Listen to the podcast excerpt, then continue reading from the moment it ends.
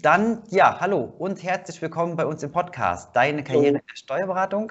Hallo, wir sprechen heute über das Thema Spezialisierung als Steuerberater. So findest du deine Expertise. Und zu diesem Thema haben wir einen jungen Steuerberater eingeladen, der uns da sehr gut mit auf die Reise nehmen kann. Ich bin sehr froh, dass es heute gepasst hat. Ähm, er kommt aus Berlin, ist 33 Jahre alt. Hallo, Herr Ferse. Hallo. Ja. Hallo, Gerd.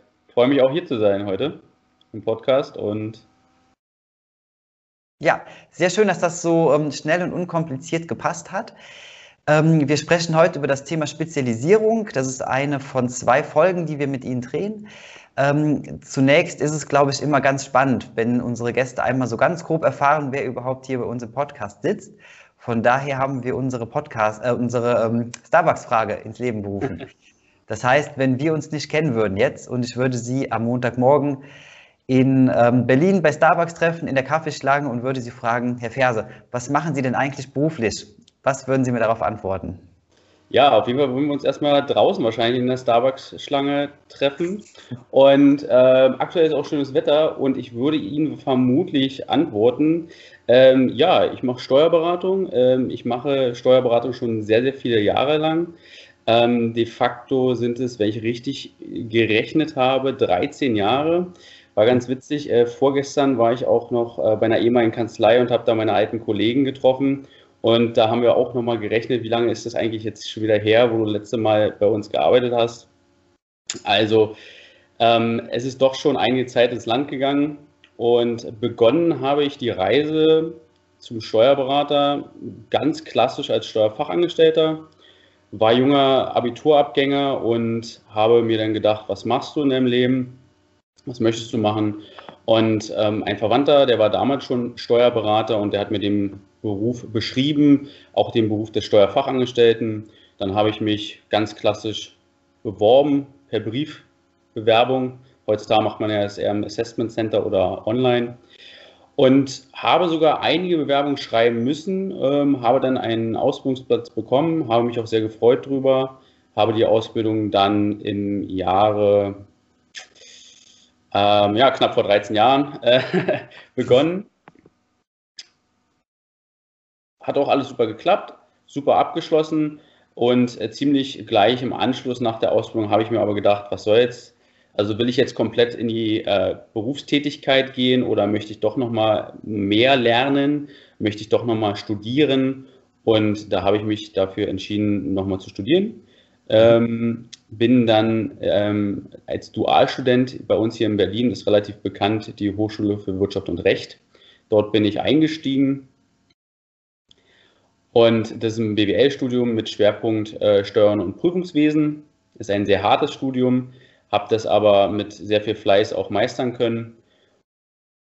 Und der Knackpunkt äh, bei diesem Studium ist, dass man eben einen sehr starken praktischen Fokus hat. Das heißt, man ist ähm, drei Monate in der Uni, lernt dort, macht seine Klausuren und hat seinen Dozenten. Und man ist danach drei Monate in der Praxisphase, muss dann aber immer noch Praxistransferberichte, Hausarbeiten schreiben, wie so kleine Mini-Bachelor und geht diesen Tonus eben immer weiter fort. Mhm. Nach dem Bachelorstudium war es dann so, dass ich gesagt habe, das reicht mir immer noch nicht. Ich möchte ähm, Master machen.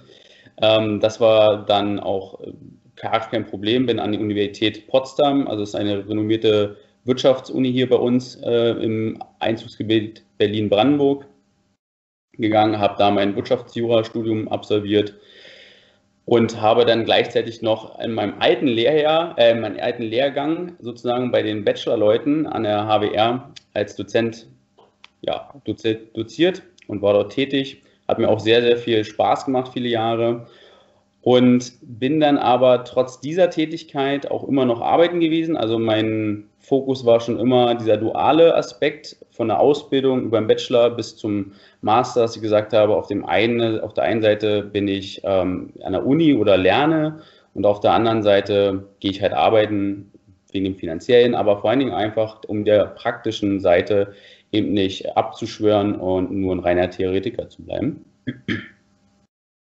Ja, das Masterstudium verlief auch sehr gut, ähm, hat auch sehr viel Spaß gemacht, waren aber alles andere Konzepte dahinter. Deswegen konnte ich immer schon ähm, auch oder kann heute noch davon zehren und sagen, ähm, was aus meiner Sicht das beste Konzept ist. Es ist dieser Bachelor, dieses duale Studium gewesen, ähm, mhm. weil es einfach sehr hart war, aber es hat am meisten gebracht in kürzester Zeit.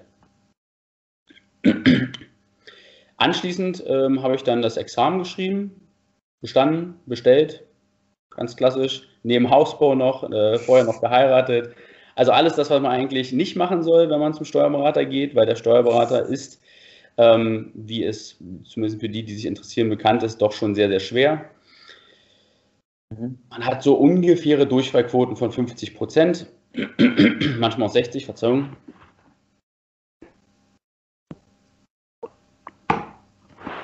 Ja, haben meine eigene Kanzlei gegründet, Mitarbeiter und heute hier im Podcast. Ja, vielen Dank. Also das ist ja schon mal ein, ein sehr spannender Einblick insgesamt, wie Sie Ihren, Ihren Weg dann durchgegangen sind. Auch ähm, die Geschichte mit dem ähm, dualen Hintergrund, der sich ja dann wirklich ähm, durchzieht bis zum, bis zum letzten Punkt. Ich würde einmal ganz kurz eine Gegenfrage stellen. Gerne. Ähm, das Steuerberaterexamen ist tatsächlich, ähm, hört man ja immer wieder, eine ganz große Herausforderung. Und Sie haben dann wirklich in dieser Zeit auch ähm, dann Hausbau, Hochzeit, alles Mögliche ähm, drumherum gehabt und trotzdem bestanden. Ja, also die Wahrheit ist natürlich so eine Vorbereitung zum Steuerberater, auch selbst wenn man als Dozent für Steuerrecht, also ich war hauptsächlich Dozent für Steuerrecht, aber auch für ABWL, mhm. ähm, tätig ist, ähm, es ist halt schon ein Wahnsinnsritt, wenn man sich nicht äh, ordentlich vorbereitet. Ne? Und mhm. so eine ordentliche Vorbereitung geht schon mindestens ein bis zwei Jahre. So, und äh, ganz kurz bevor ich meine ersten Vorbereitungstätigkeiten gemacht habe, in dem Zusammenhang habe ich halt geheiratet. Aber auch der Hausbau, der war wirklich in der Zeit, wo ich teilweise ähm, nicht mal hier war, sondern auf Fortbildungslehrgänge, hat er hier stattgefunden. Richtig ist natürlich, ich habe mein Haus nicht mit meinen eigenen Händen gebaut, aber so ein Hausbau hat halt eben sehr hohen organisatorischen Aufwand. Ähm, insbesondere hatten wir einige Probleme, Mängel, sei es drum, die halt eben organisatorisch zu kitten waren. Und insoweit war das eine Zusatzbelastung und nebenbei habe ich dann auch noch von, also ich war teilweise 18, Woche, 18 Wochen weg in Springe, heißt es. Mhm. Das ist so ein Ort, äh, wo jetzt der Lehrgangsanbieter äh, Haas unterrichtet, einer, ein sehr guter. Mhm. Und auch dort, von dort aus musste ich noch, durfte ich noch arbeiten und ja, ich habe das alles zusammen irgendwie geschafft. Natürlich auch nur mit der richtigen Partnerin, muss man ganz ehrlich äh, sagen. Da braucht man jemanden, äh, der in den Rücken frei hält. Das geht sonst nicht anders. Und mhm. sehr wenig freundschaftlichen Kontakt, muss man sagen. Ja, genau, das hört man, das hört man sehr häufig. Aber ähm, wirklich sehr spannend. Also ich glaube, die ähm, Personenanzahl, die diesen Weg gehen, auch dann ähm, also das Private halt gleichzeitig in, in dieser Phase mit reinzupacken, ist ähm, wahrscheinlich sehr gering. Also von daher ähm, allerhöchsten Respekt dafür, dass das dann so, so gut funktioniert hat. Ähm, jetzt sprechen wir heute über das Thema Spezialisierung und damit kommen wir so ein bisschen zum Kern des, ähm, des Gesprächs. Jetzt ist es so, das hatten wir im Vorgespräch ja schon so ein bisschen umrissen gehabt. Es gibt Personen, die ähm, haben ab dem zweiten oder dritten Lebensjahr, ähm, wollen die Feuerwehrmann werden und das ist genau denen ihr Ding, da bleiben sie dran. Ähm, sie haben sich jetzt im Bereich Immobilien so ein bisschen spezialisiert. Ähm, das war aber, glaube ich, ja nicht immer so ihr, ähm, ihr Traumding, wo Sie gesagt haben, okay, wenn Sie irgendwas mit Steuern machen, dann auf jeden Fall auch Immobilien, sondern Sie sind ja so ein bisschen da reingewachsen. Erzählen Sie uns doch einmal, wie es dazu gekommen ist. Genau. Also der Immobilienbezug als Privatperson, sage ich mal, gut, ich bin im Haus aufgewachsen, also ich bin jetzt kein Stadtkind gewesen, komme ursprünglich aus Falkensee, bin dann aber als junger Mensch nach Berlin gezogen, wo es ja die meisten jungen Menschen hinzieht. Ähm, aber grundsätzlich meine Kindheit im Haus verbracht mhm. und ähm, auch eigen, relativ früh auch durch einen Todesfall Eigentümer eines Hauses geworden oder Teil eines Hauses geworden. Und da war der private Bezug der oder von Immobilien recht nahe, schon sehr lange, schon in jungen Jahren. Der berufliche Aspekt aber, der kam relativ spät. Der kam erst ähm, im Rahmen meiner oder am Ende meines Bachelorstudiums. Man hatte im Bachelorstudium natürlich auch neben den generellen steuerrechtlichen Fragen, ähm, Themen auch immer ein bisschen Immobilienbezug. Aber der richtige ja, Time, äh, der richtige Breaker, der, der so kam, der war halt schlicht und ergreifend in der Praxis ähm, als mein ehemaliger Arbeitgeber mich dann darum bat, bestimmte Immobilien-Spezialisierungen bei ihm in der Kanzlei mit aufzubauen. Und dementsprechend gab es dann Spezialisierungen wie zum Beispiel Bewertungsverfahren für Immobilien. Wie viel ist es jetzt nach Steuerrecht wert? Wie hoch ist dann die Steuer drauf im erbschaftssteuerlichen? Also wenn man in der Spezialisierung Immobilien ist, ist man ja nicht nur im, äh, in Ertragssteuern oder in der Buchhaltung bei der Spezialisierung der Immobilien, sondern dann meistens eigentlich auch im Bewertungsrecht bei Erbschaftssteuer und Nachfolgeberatung. Das ist immer so ein bisschen zusammengreifend. Deswegen ähm, liegt da auch ganz klar noch zusätzlich mein Fokus. Und so bin ich schlicht und ergreifend da hineingerutscht. Mein ehemaliger Arbeitgeber hat gesagt, mach doch mal die äh, Fokussierung, die Spezialisierung Immobilien bei uns in der Kanzlei, bau die mit auf und genau, so ist es gekommen. Mhm. Und dann waren sie mit da drin gewesen, ja. Ist also wirklich spannend, halt in, auf welchen Arten und Weisen man ähm, in so einen Bereich dann mit reinkommen kann. Ähm, ja, wir hatten ähm, schon einmal einen jungen Herrn hier im, im Podcast gehabt, der ähm, für ähm, Instagram und Influencer ähm, sehr viele Mandanten hatte. Der hatte uns damals erzählt, dass ähm, sehr viele seiner Mandanten halt auch entsprechende, wie soll man das nennen, so ein ganz besonderes Augenmerk haben auf die Dinge halt, die die, die Ansprüche dann halt eben zeigen. Das heißt, ich sag mal so ein klassischer junger Mensch von Instagram, der hat ganz andere Fragen, wie Geschäftsführer einer GmbH zum Beispiel. Wie ist das denn bei Ihnen jetzt, wenn Sie mit ähm, Personen zu tun haben, die im Bereich Immobilien unterwegs sind? Haben die auch so ein ganz besonderes, ähm, ja, wie soll man sagen, ganz besonderes Augenmerk auf Dinge halt, die denen wichtig sind? Oder ist das doch eher relativ klassisch gehalten dann? Genau, also ich denke, man kann hier unterscheiden zwischen wirklich den äh, Unternehmer, der mit Immobilien spekuliert oder eben ähm, Vermietungseinkünfte erzielt und der Privatperson, die vielleicht zwei, drei, vier Immobilien besitzt. Mhm. Beides eint natürlich, muss man ganz ehrlich sagen, äh, das Leben ist endlich. Das heißt, am bestimmten Zeitpunkt werden sie wieder, sage ich mal, was ist, oder die Themenanfrage an mich kommen, äh, identisch sein, nämlich wie berege ich den Übergang in die nächste Generation.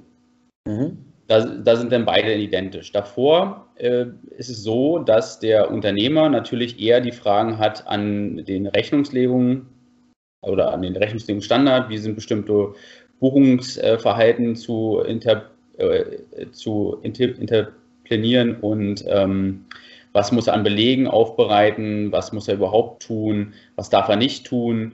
Solche Fragen kommen von der Seite. Bei der Privatperson ist es eher die Geschichte, dass ähm, die Einkommensteuererklärung mit Immobilienvermögen gemacht werden soll. Da kommen also in der Regel gar nicht solche Fragen wie, was ist mit der Rechnung, ist sie richtig geschrieben oder ähm, haben Sie einen besseren Hausverwalter? Ich bin unzufrieden mit meinem Hausverwalter. Ähm, weil als Steuerberater ist man teilweise auch Ansprechperson für ähm, Verbindung, für Connection, für Netzwerke. Mhm. Und da kommen doch häufig solche Fragen auch manchmal, kennen Sie einen speziellen Rechtsanwalt? Kennen Sie einen bestimmten anderen Dienstleister? Mhm. Das sind so die Fragen, die von der Immobilienunternehmerseite kommen. Ja, Okay, also wirklich sehr spannend, ähm, weil es ja auch zeigt, dass so die Ansprüche dann da ähm, so ein bisschen ja, auseinanderreiten im Endeffekt dann auch. Ähm, ja, äh, wirklich interessant, wenn man jetzt ähm, mal darüber nachdenkt. Ähm, jetzt haben Sie schon ähm, ein bisschen Erfahrung in dem Bereich. Ähm, ist es so, dass Sie jetzt mittlerweile auch, ich sag mal, so, sich so eine Art Namen aufgebaut haben, dass man weiß, okay, wenn ich jetzt in Berlin bin und ich habe ähm, als Privatperson fünf Immobilien, ähm, dann gehe ich zu Herrn Ferse, weil der kann das ganz gut? Oder ist das trotzdem noch so, dass man ähm, ja so ein bisschen Kampf hat halt dafür, um sich da ähm, entsprechend zu positionieren? Ja, ehrlicherweise muss man sagen, dass natürlich die Menschen, die Immobilien haben, das trifft nicht immer zu. Ich habe einen speziellen Mandanten, wo es nicht zutrifft, eher vermögend sind, dementsprechend mhm. halt auch Ansprüche haben, ähm, natürlich an Datenschutz und ähm, DSGVO-konforme Regelungen. Und ähm, man kann jetzt nicht leider sagen, dass es nur einen Spezialisten gäbe in Berlin oder Umgebung. Es gibt ganz viele Spezialisten im Immobilienbereich, steuerlich als auch rechtlich gesehen. Dementsprechend ist da der Konkurrenzkampf relativ groß, ja, mhm. weil es weil wir haben halt auch jetzt Corona-bedingt natürlich auch immer Ausfälle in den Forderungen in der Mandatschaft und bei Leuten mit Immobilienvermögen ist es halt eher gering, der Ausfall der Honorare. Deswegen mhm. ist es halt auch ein schönes Mandat, das muss man ganz ehrlich sagen. Und dementsprechend ähm, bin ich da definitiv nicht der Einzige, bei Weitem nicht und auch nicht der Einzige, der sich da spezialisiert hat. Und wenn man mich jetzt googelt, wird man sicherlich nicht sofort mich finden, wenn man sagt äh, oder eingibt Immobiliensteuerrecht. Das ist einfach so, dazu bin ich eine zu kleine Kanzlei und habe auch nicht das Marketingbudget wie zum Beispiel die Big Four, wie KPMG, UI und so weiter. Mhm. Aber es ist schon so, dass es viele das so ein bisschen Schimpfwort für bestimmte Steuerberater, Weit- und Wiesensteuerberater gibt, hm. die auch äh, gar nicht proaktiv beraten im Immobilienbereich, weil ähm, es gibt natürlich eine Menge Optimierungsmöglichkeit, insbesondere wenn man eher Short-Term, also kurzfristig Immobilien halten will. Also der Klassiker, so ein Handwerker, der sich eine Immobilie holt, eine Schrottimmobilie, sage ich mal, aber in Berliner Umgebung, die dann aufbaut und nach drei Jahren wieder verkauft das ist natürlich eben auch anders gestaltbar.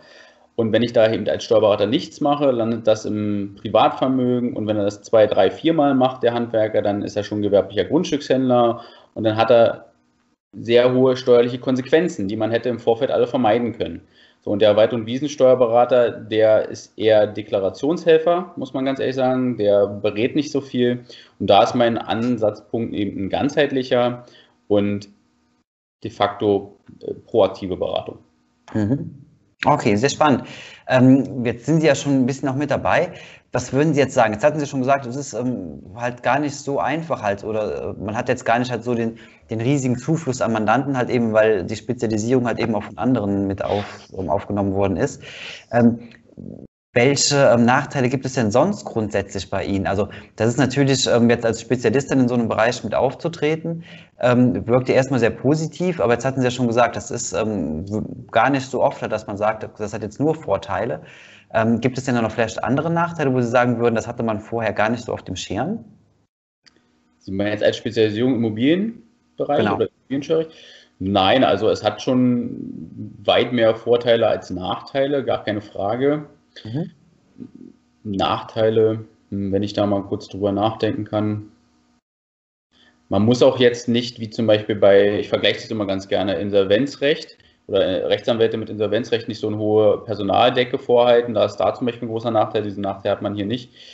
Mhm. Man muss halt eben sich sehr interessieren für Immobilien. Man muss sich auch für Wertverhältnisse interessieren, für Bewertungen mhm. und auch der doch häufige ändernde Diskurs in der Politik dazu und daran auch schon ableitend hm, eben die gesetzlichen Änderungen. Jetzt haben wir eine ganz wesentliche Änderung für eben äh, diese Unternehmer, die Immobilien besitzen. Eben dieser sogenannte Share Deal wurde verschärft jetzt zum 1.7. oder wird verschärft zum 1.7., dass eben ähm, hier weniger als 90 Prozent gehalten werden können und eben ähm, zehn Jahre die Haltefrist ist. Das ist eine relativ starke Verschärfung für die ähm, für die Immobilienwirtschaft.